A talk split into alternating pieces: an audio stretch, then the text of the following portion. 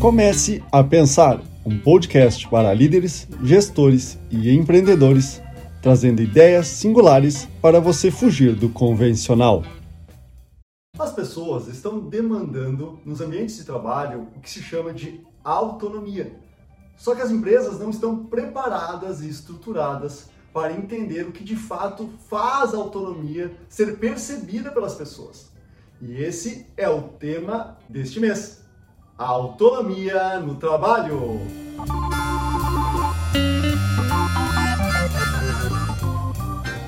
A autonomia envolve dois aspectos cruciais: a liberdade e a responsabilidade. E isso deve ser percebido por ambas as partes. A liberdade está definida por quatro T's.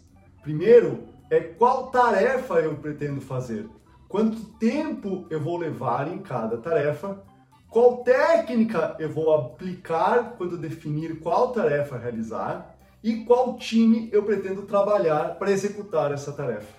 A pessoa precisa perceber que ela tem o controle e a liberdade de definir esses critérios. Claro que muitas vezes dentro de uma condição adequada dentro do ambiente de trabalho.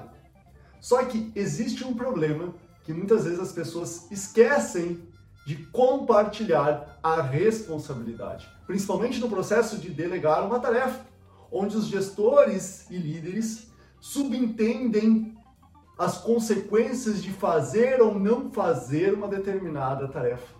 E é preciso deixar claro, né? e é por isso que muitas vezes a autonomia fracassa, porque as pessoas só distribuem as tarefas e não deixam claro quais são as consequências ou o nível de importância de cada uma dessas tarefas.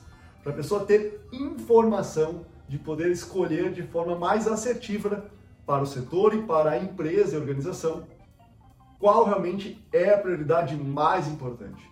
Por isso, uma das coisas importantes do processo de autonomia é ter transparência nas informações.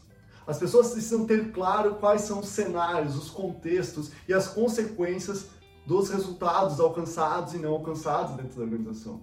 Quanto mais informação a pessoa tiver, mais assertiva ela será nas suas entregas e, consequentemente, melhores serão os resultados da empresa.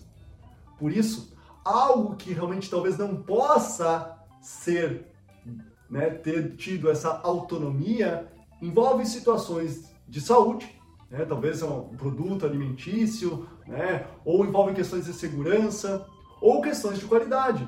Sim, os processos precisam ser controlados, mas não as pessoas. As pessoas só estão seguindo uma condição que o ambiente da empresa permite que ela execute. Por isso, a gente não pode confundir controlar pessoas com processos, produtos, sistemas. A gente sim tem que garantir que os processos conduzam que as pessoas executem as suas tarefas, que elas não errem. Então, de fato, à medida que a gente conduz a partir de encontros diários ou semanais, né, a partir do modelos Scrums, a partir de Kanban de atividades, né, reuniões uh, sprint, a partir disso a gente vai conseguir conduzir as pessoas a entregar o que a empresa espera, mas dentro do o, como a pessoa quer entregar, o que a empresa, o líder define. Mas o como é isso que as pessoas almejam, é isso que as pessoas querem e buscam dentro do ambiente de trabalho. O como eu posso fazer essa entrega. Este é o podcast. Comece a pensar, construindo engajamento entre pessoas e empresas. Agradeço a sua audiência e até o próximo.